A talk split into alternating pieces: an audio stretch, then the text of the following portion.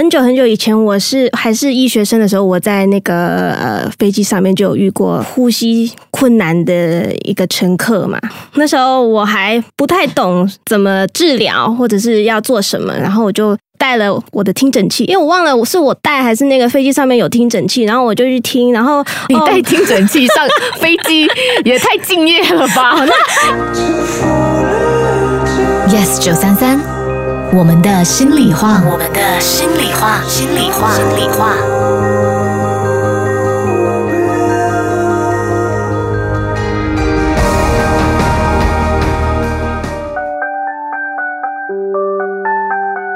欢迎收听我们的心里话 Podcast，我是启佳。今天的嘉宾很特别，特别的原因有两点。第一点就是呢，一般上哦，我会邀请心理专家，就是呢有临床心理经验的心理治疗师来上节目。但是呢，今天邀请的呢，则是医生，他是家庭医生 GP，然后呢，之前也在急诊部门工作过。我发现说，有时候呢，我们面对一些心理压力还是心理障碍的时候，我们可能会先去挂急诊，又或者呢是先去看医生。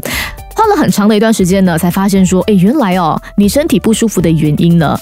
源头并不是你身体出现了状况，而是呢心理的障碍。所以今天就要来听一听这一位特别嘉宾的经验分享。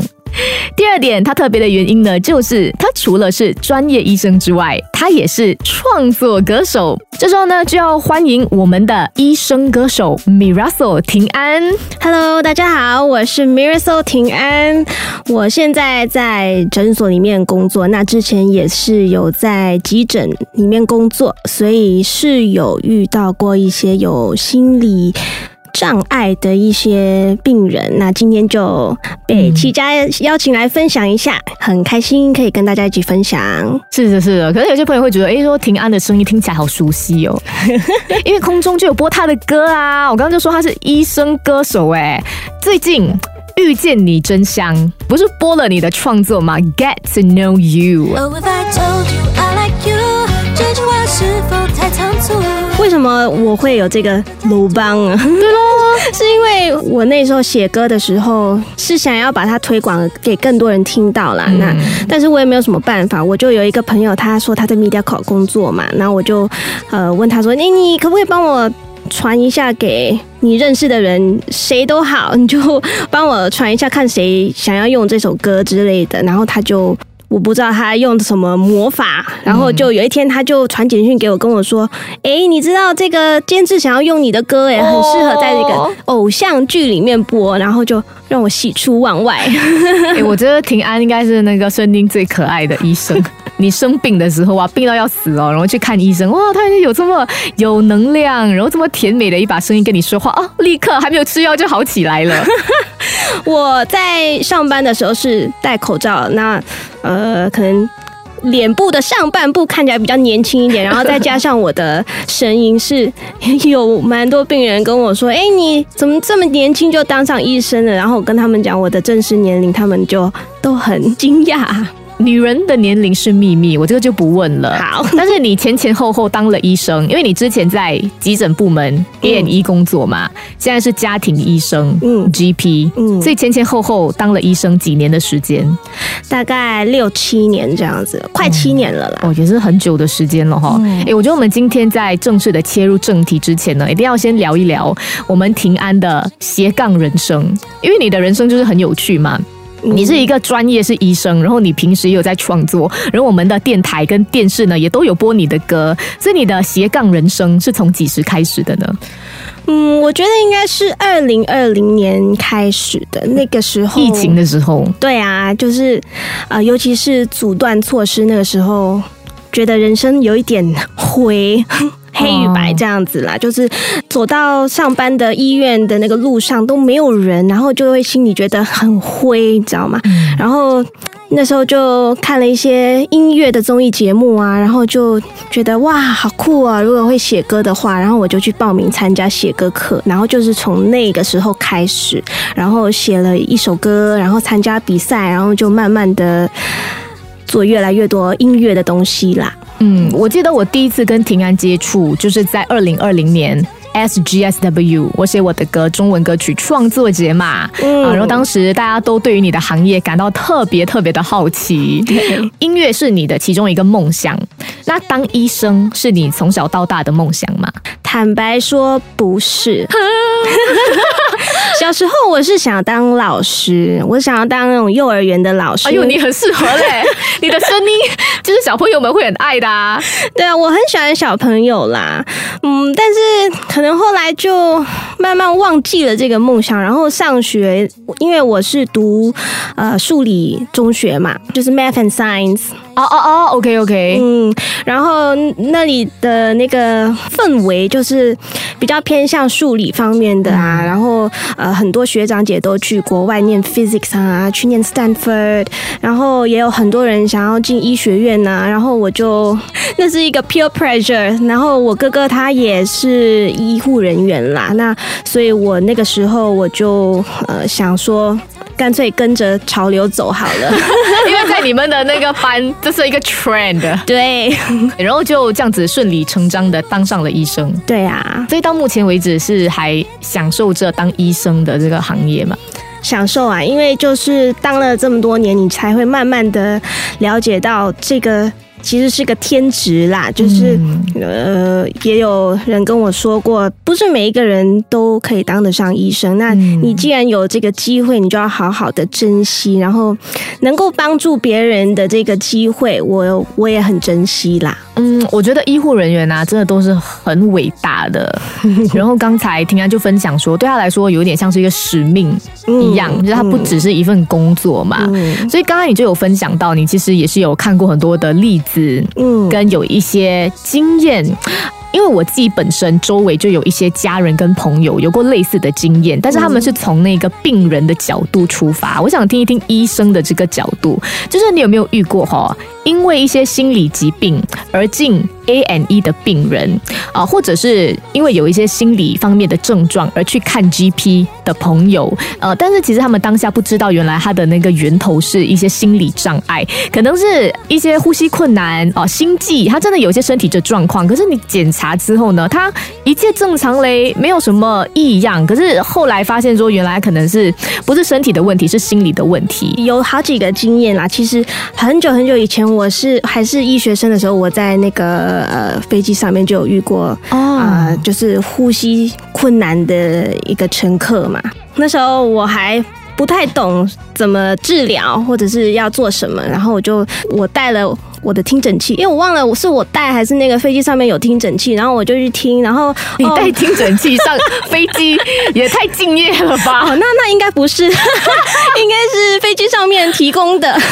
然后我就去听他的肺啊，然后都正常，就不是气胸，就是没有什么 immediate danger。然后那个空服人员就叫我坐在他旁边，然后他的亲戚刚刚好是我高中的学长，然后我就问他后来是怎么样，然后他就跟我说，呃，那位病人其实是有呃 hyperventilation，嗯嗯，嗯，到蛮普遍的哎。可是那时候我不清楚它到底有多普遍。我因为那时候你在大学刚从医学院出来的时候，他们都会呃教你说你一定要 identify the illness，但是他不会跟你说这有可能是可能是一个心理疾病，因为。他们训练你就是要你去医好那个病嘛，那他们的 focus 比较 medical，嗯他们没有 focus 那么多在心理的障碍或者是疾病上，嗯，而且当时大家可能对这方面的知识也没有太多，对，就我学科学，我就不一定要会学到这个部分。对呀呀对，所以那时候我不是太了解。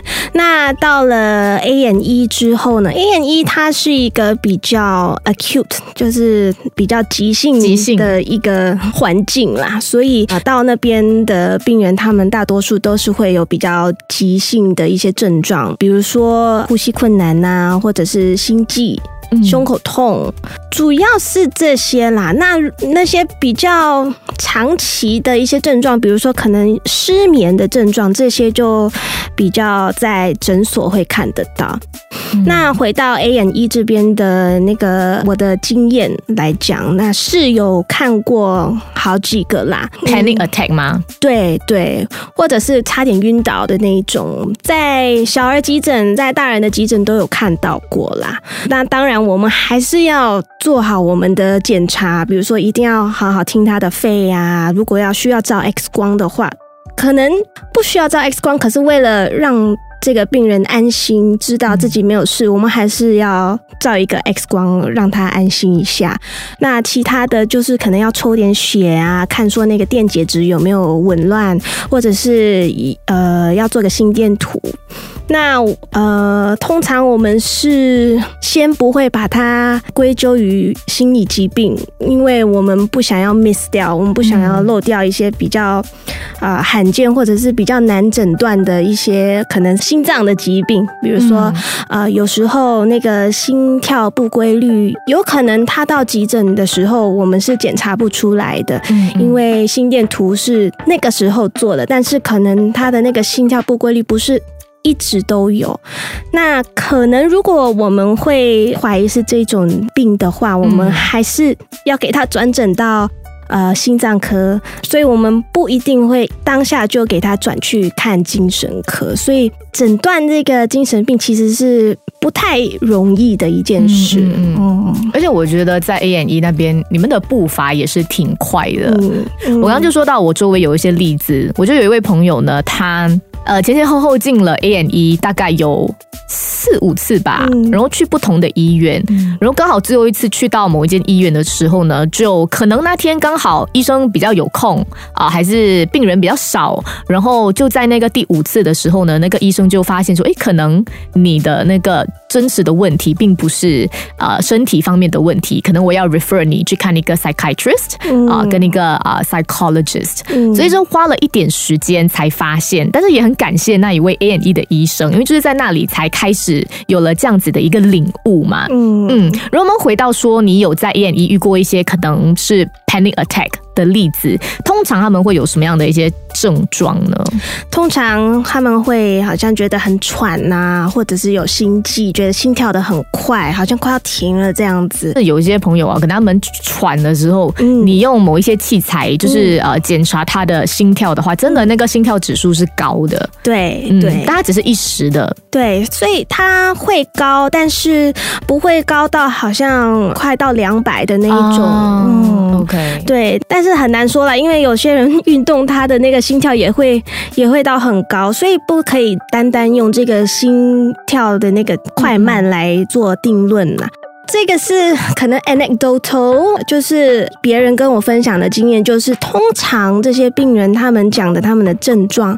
呃，如果比较偏向是真的心脏或者是肺有问题的话，那他们会比较注重那个胸口痛或者是会喘的这个症状。但是比如说 panic attack，它会有 hyperventilation 嘛，就是呃呼吸很急促，那他们也会形容说他们的手脚会有一点点。刺刺的感觉，就 tingling sensation，是发麻吗？对发麻。哦，嗯，如果是那些真的有心脏或者是肺部有问题的人，他们比较少会说这个症状啦。哦，嗯，因为这里一些小科学就是，如果我们一直呼吸很急促的话，我们会把我们身体里面的二氧化碳都呼出来嘛。那我们的血液就会，呃，那个 pH 就会比较碱性一点，那它就会造成我们的 ionized calcium，呃，那个钙会比较低一点，然后你就会有这个 tingling sensation，有点发麻的感觉。所以嗯我们连在大四的时候也是有学过精神科啦。那那个时候他们是有跟我们教说，呃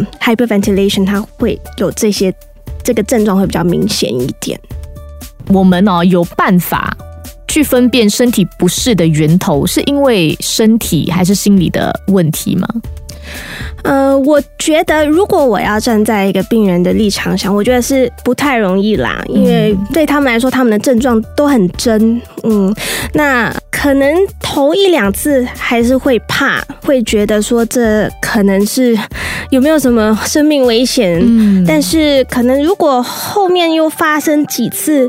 啊，然后如果也是一路上有医护人员的朋友啊，或者是有相关的呃经验的一些朋友来跟他们说，哎，你有可能是 panic attack，那可能后面几次会比较容易告诉自己，哦，我没有事，这只是一个 panic attack，所以可能要经过几次的经验才可以分辨啦。对，嗯，头几次我觉得他们应该还是会觉得很很恐怖啦。那是头几次，当然我们身为医护人员，我们还是一定要 do a due diligence，我们还是要做一些检查。但如果发现说做了检查，身体真的没问题，然后你还想要去了解更多的话呢，诶，可能我觉得你就可以自己去找一些心理专家、嗯临床心理师来来聊天，来了解更多关于这方面的一些。资讯跟知识。那么说到这里哦，我也想问听安，因为你曾经就在急诊部门有工作过嘛？嗯，我觉得新加坡的整个大环境节奏都很快，包括了医院。那么你觉得是否有一些心理疾病没有办法第一时间的在急诊室被发现，然后转到精神科呢？Yes 九三三，我们的心里话。疫情的时候，他们把我们分成两组，很多地方都是这样子，分成两组，一个是 dirty team，一个是 clean team。什么意思？在等病人入院之间，我们会 play some board games 啊。对对对，然后然后值完晚班，我们就一起去吃 breakfast 啊。然后那我们现在还有在联络，所以我觉得那个时候一起共患难那种感觉，其实就算很辛苦，但是好像多了一些兄弟姐妹那种感觉是非常好的。Hello，你好，我是来自 Yes 九三三的 DJ，也是呢这个 podcast 的主持人，我是启佳，我是 Eve，非常谢谢你收听我的全新 podcast，我们的心里话，你可以通过 m i l l i c e n t Spotify、Apple Podcast 跟 Google Podcast 收听。